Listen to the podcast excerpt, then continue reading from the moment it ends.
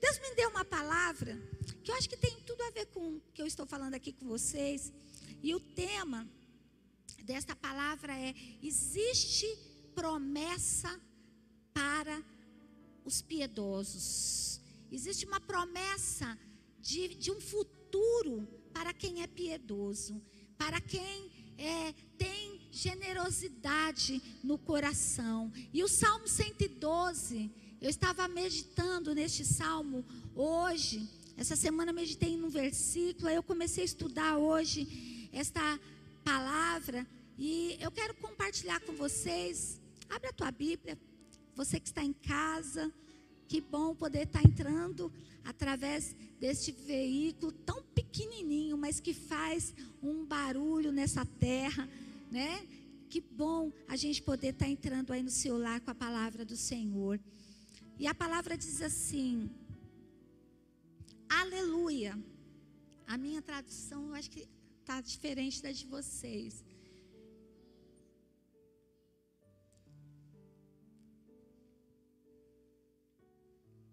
Vamos ler?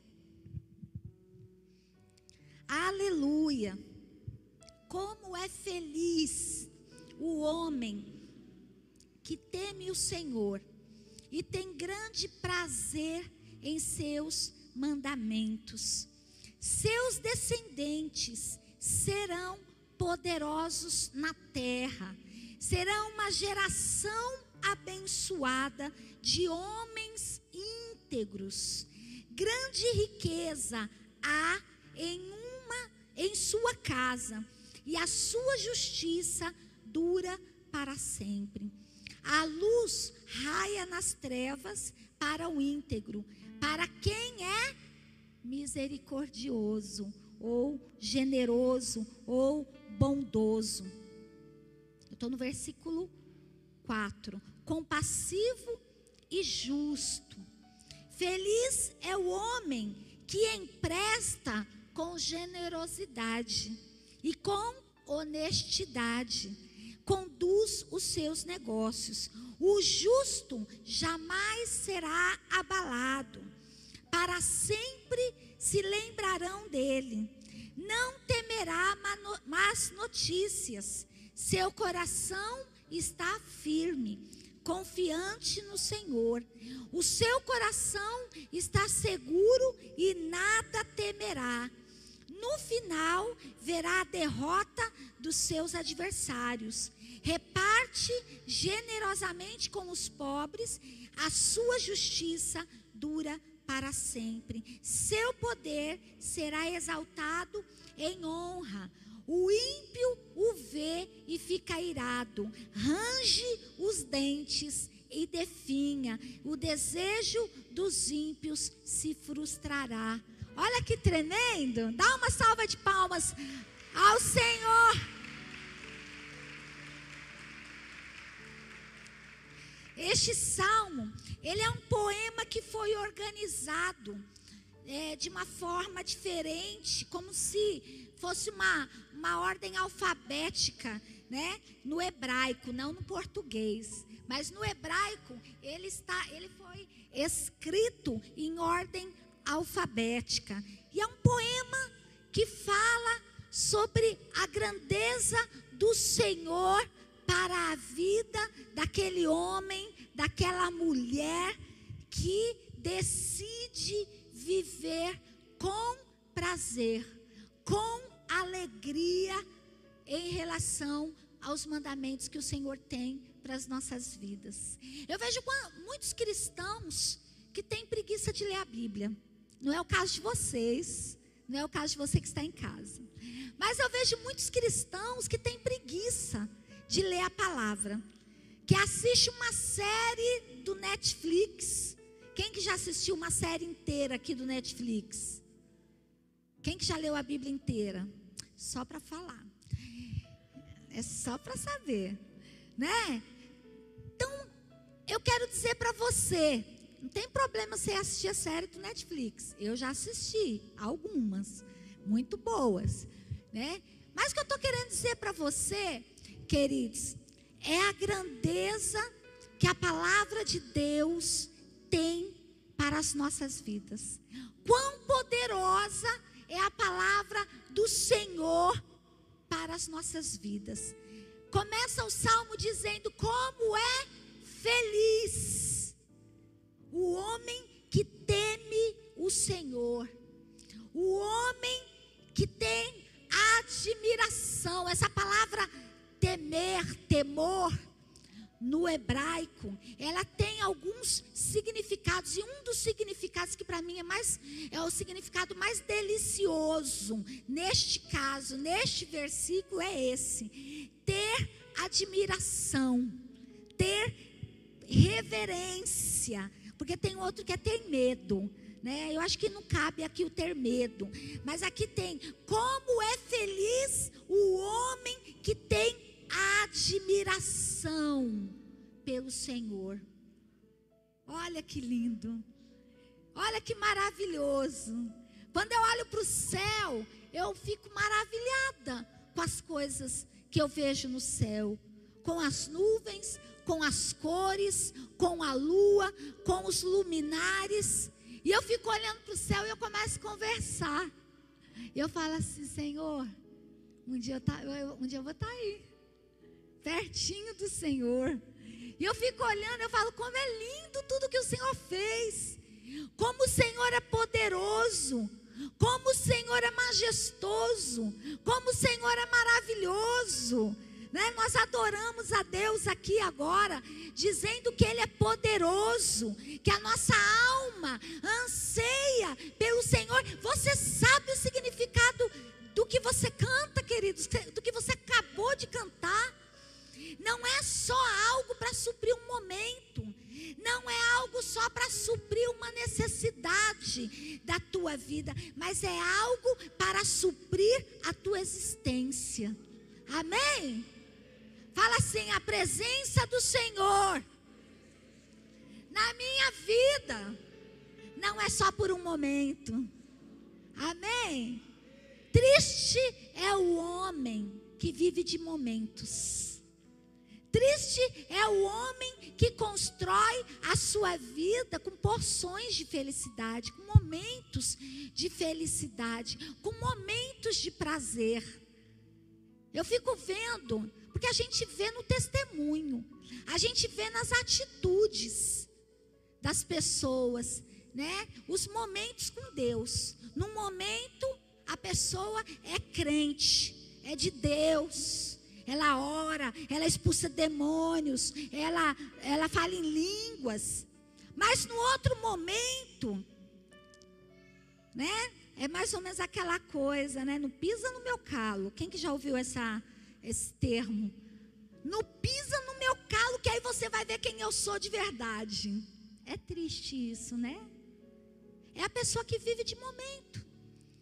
É a pessoa que tem um momento com Deus que não tem uma vida com Deus, que não tem uma admiração por quem Deus é, não constrói o Senhor na sua vida. E, o salmista, ele está falando como é feliz o homem que tem admiração, que reverencia o Senhor, que tem grande prazer em seus mandamentos. A palavra prazer aqui neste salmo, um dos significados que eu gostei também maravilhosamente, diz assim: e tem. É, e que se move ou se curva pelos seus mandamentos. Como é feliz o homem que tem admiração e reverencia o Senhor e se move, ou se, e se prostra, se curva perante a sua palavra, perante a sua lei, perante os seus ensinamentos. E eu quero fazer uma pergunta para você nessa noite. Como que você vê o Senhor? Que tipo de temor que existe dentro do teu coração pelo Senhor é o medo? Pelo Senhor que castiga?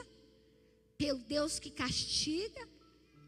Ou é o prazer, a admiração, a reverência, a alegria pela presença dEle?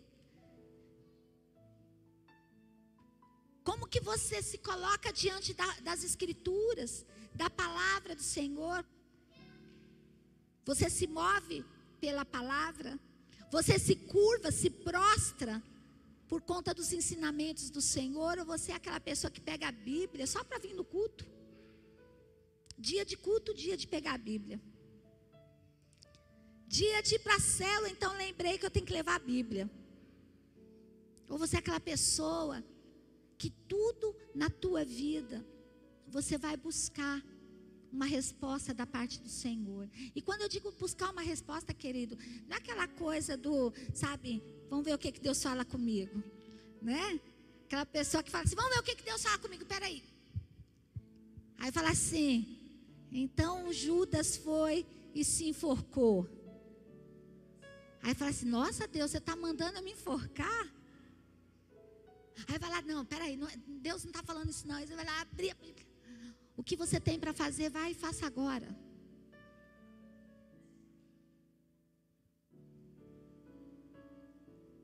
Tem gente que vive uma vida com Deus assim, pela sorte. Vamos ver o que, que Deus está falando comigo hoje. Não constrói relacionamento, não constrói amizade, não constrói o prazer de conviver com a palavra de Deus, com as promessas de Deus. E quantas promessas tem? Olha o que, que o versículo 2 fala: Seus descendentes serão poderosos na terra. Seus descendentes serão poderosos. Olha é o Senhor que está falando. Quando você olha para os seus descendentes, o que que você está vendo? O que que você vê? O que que você tem profetizado sobre a vida dos seus descendentes, dos seus filhos? Todas as vezes que nós conversamos com os nossos filhos, nós falamos para eles: nós trabalhamos hoje para vocês serem maiores e melhores do que o que nós somos. Ah, mas está fazendo um monte de coisa. Querido, a palavra de Deus diz: teus descendentes serão poderosos na terra. Seus descendentes não vão ser qualquer coisa. Talvez no olhar do outro, os seus descendentes podem não valer nada, mas no olhar de Deus, eles vão ser poderosos nesta terra. Serão uma geração abençoada. Serão homens íntegros, mulheres íntegras, de valores. Grande riqueza, grande abundância há na sua casa é promessa do Senhor. E a sua justiça dura para sempre. Feliz, olha o versículo 5. Feliz é o homem que empresta com generosidade e com honestidade conduz seus negócios. Como que você tem conduzido os seus negócios? Como que você tem conduzido a tua vida profissional? Você tem sido honesto? Você tem sido justo? Quando alguém vem e te pede algo emprestado, você tem emprestado? Você tem sido generoso na sua vida? Sim ou não? Sabe, queridos, na vida do povo de Deus, o judeu é um povo abençoado, sabe por quê? Porque eles cumprem a lei, eles cumprem a palavra. Eu estava falando outro dia com uma pessoa, né, tem a Miriam aqui que trabalha muito com, com famílias de judeus, e uma das coisas que eu acho tremendo, vai ter um aniversário de, de, de um judeu. Além do presente, eles levam um envelope, porque na, nas lojas já tem lá o envelope para aniversário, envelope para casamento, envelope para nascimento do filho. Eles levam ali uma oferta. Eles levam ali um presente financeiro. Sabe por quê? Porque eles estão cumprindo a palavra. Eles estão ali sendo generosos, eles estão abençoando, eles estão semeando para o futuro, para grandes colheitas. Você quer ser abençoado? Aprenda a semear com generosidade. Aprenda a ser generoso nas suas ofertas. Aprenda a ser generoso em relação aos necessitados, em relação àqueles que necessitam de você, da tua ajuda. Amém? Deus está falando com você? Amém. O versículo 4 fala assim: a luz raia nas trevas para o íntegro. Se existe, queridos, trevas querendo chegar na sua vida, ou se chegou trevas na tua vida, a palavra de Deus diz que a luz vai raiar na vida daquele que é íntegro. Se você é uma pessoa íntegra, se você é uma pessoa plena, se você é uma pessoa que tem buscado viver o caráter de Deus, eu quero dizer para você: as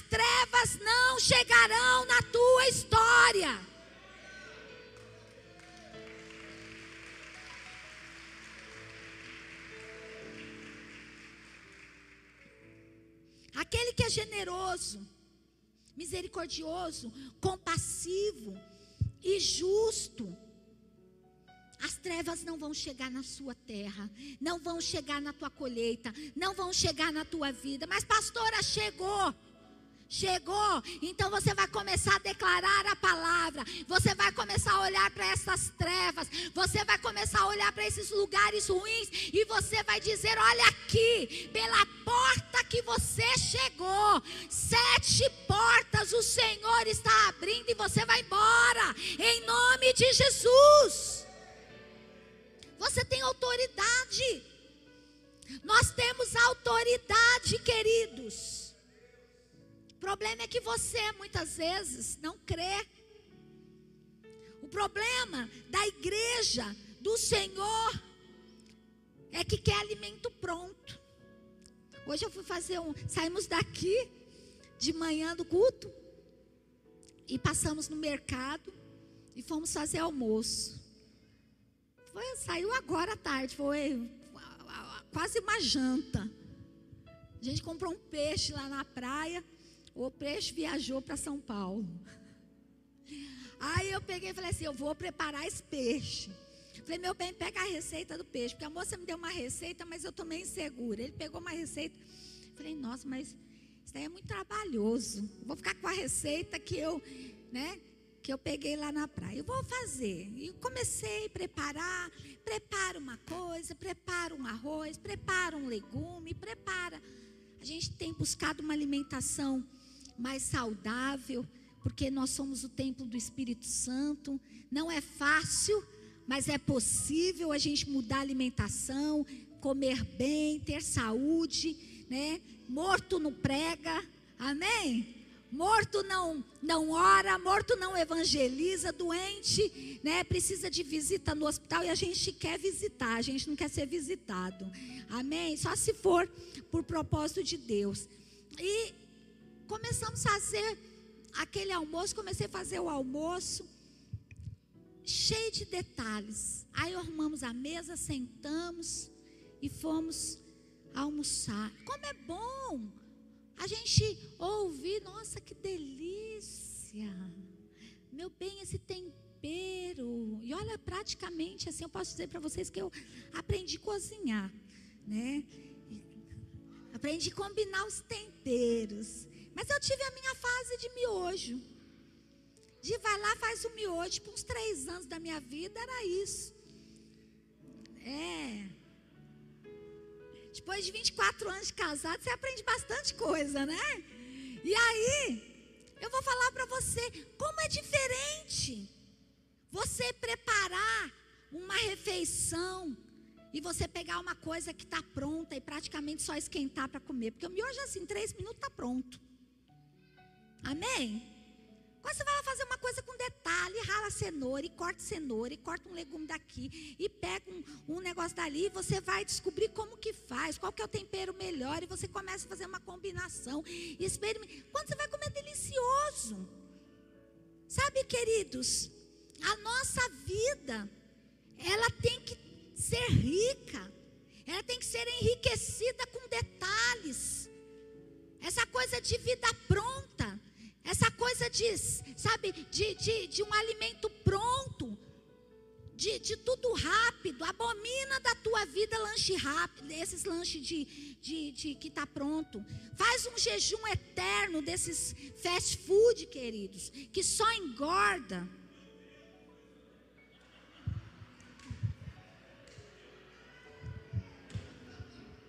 É mais, né? Não. Você é o templo do Espírito Santo, querido. Compra carne moída, amassa a carne, tempera, vai, prepara. Não, é, não é para dar receita.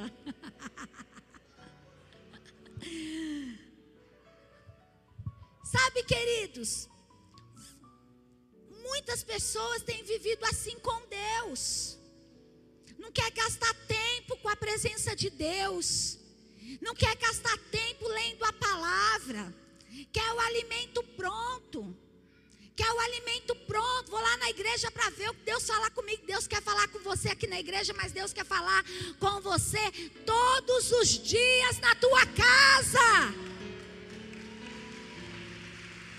Esse é o prazer do Senhor. Eu vou contar uma experiência que eu tive na minha adolescência que foi assim um, um tapa de Deus na minha cara. Deus dá tapa na cara, Deus fala assim, acorda menina. Tinha uma irmã chamada Benedita. Já acredito que o Senhor já recolheu ela, era uma senhora. E todo mundo ligava para ela porque ela era uma mulher de Deus.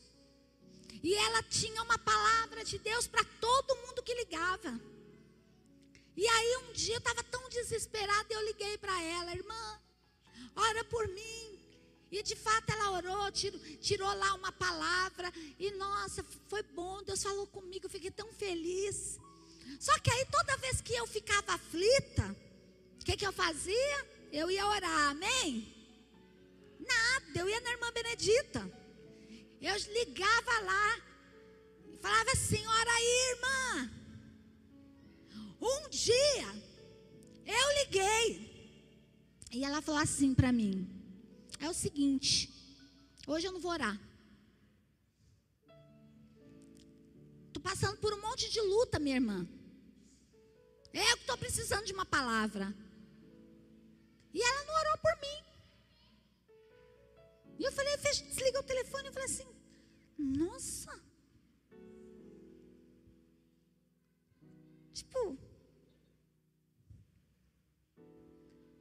Fiquei ali, o Espírito Santo falou assim para mim, então. O intercessor sou eu. O intermediador sou eu. Está dificultando. O acesso está aqui, ó. Dobra o teu joelho. Pega a palavra.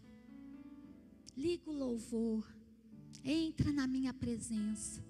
Tenha prazer na minha presença. Tenha prazer com a minha palavra. Porque eu quero falar com você todos os dias. Desde a hora que você acorda até a hora que você vai deitar. Nunca mais eu liguei para ninguém. Eu ligo para Jesus.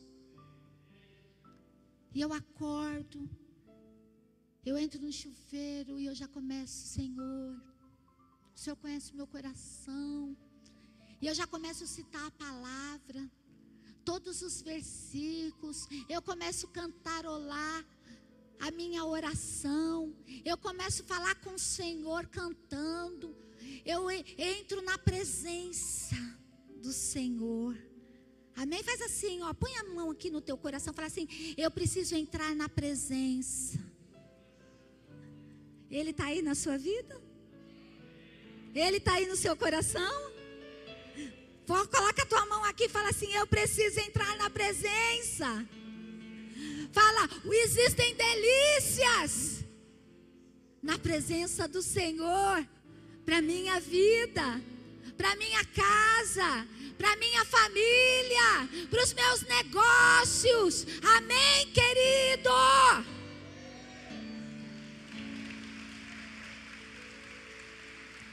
A palavra diz, versículo 6: o justo jamais será abalado, para sempre se lembrarão dele. A gente fala até hoje de Abraão, de Isaac, de Jacó. A gente fala dos grandes homens de Deus, John Wesley, Martinho Lutero, homens que andaram com o Senhor, homens que estiveram na presença do Senhor, homens que passaram por lugares de provações, mas venceram. Você espera que alguém fale de você quando você não estiver mais aqui? Hã? Mulher de oração, homem de oração, homem íntegro, mulher íntegra. Ah, querido, como a gente precisa mudar a nossa vida. Como nós precisamos, queridos, andar na presença do Senhor. Não temerá más notícias. Seu coração está firme, confiante no Senhor. Levanta a tua mão direita, fala assim: as más notícias não chegarão na minha tenda, não chegarão na minha vida. Fala, o meu coração está firme, está confiante no Senhor. Amém. O seu coração precisa estar seguro, nada temerá. E no final, você vai ver a derrota de todos os adversários, todo mundo que se levanta contra a tua vida. Queridos, aprenda uma coisa: nesta vida, você sempre vai ter alguém que fala mal de você. Fala aleluia.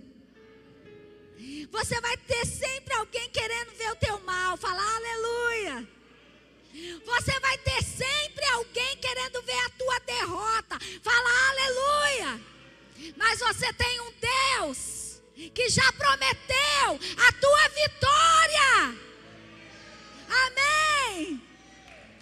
Glória a Deus. Reparte generosamente com os pobres, com aqueles que têm falta.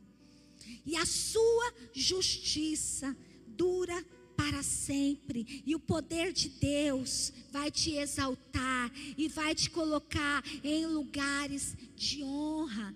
O ímpio o vê e fica irado, range os dentes, definha. O, o desejo daqueles que querem ver o teu mal vai ser frustrado se você entender, queridos, o que é andar na presença do Senhor. Amém. Amém. Para terminar, Provérbios 18, 23. Abre para mim, por favor. Provérbios 18, 23. A nossa Bispa Lúcia, essa semana, postou uma, um texto maravilhoso sobre este versículo. 18, 23. Diz assim: ou é 23, 18. Não, é isso mesmo. O pobre implora misericórdia, mas o, ris, o rico responde. Não, não é esse, não. É, então é, é 20. 23, 18. 23, 18. Não é esse. Perdão. É isso. 23, 18. É o contrário. O versículo 17 diz assim: Não inveje os pecadores em seu coração. Melhor será que tema, olha aí de novo, sempre o Senhor. Às vezes você fica olhando para a grama do vizinho, né? Para a grama do amigo. E você fica lá, a grama dele tá tão verdinha. A minha tá seca. Né? A vida da, de tal pessoa tá sempre bem. A minha não.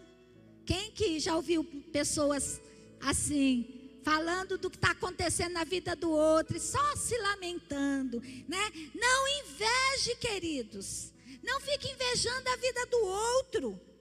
No seu coração, tema Deus. Busque a palavra de Deus. Busque ter prazer. Viver de uma forma deliciosa as promessas de Deus para a tua vida. As do presente e as do futuro.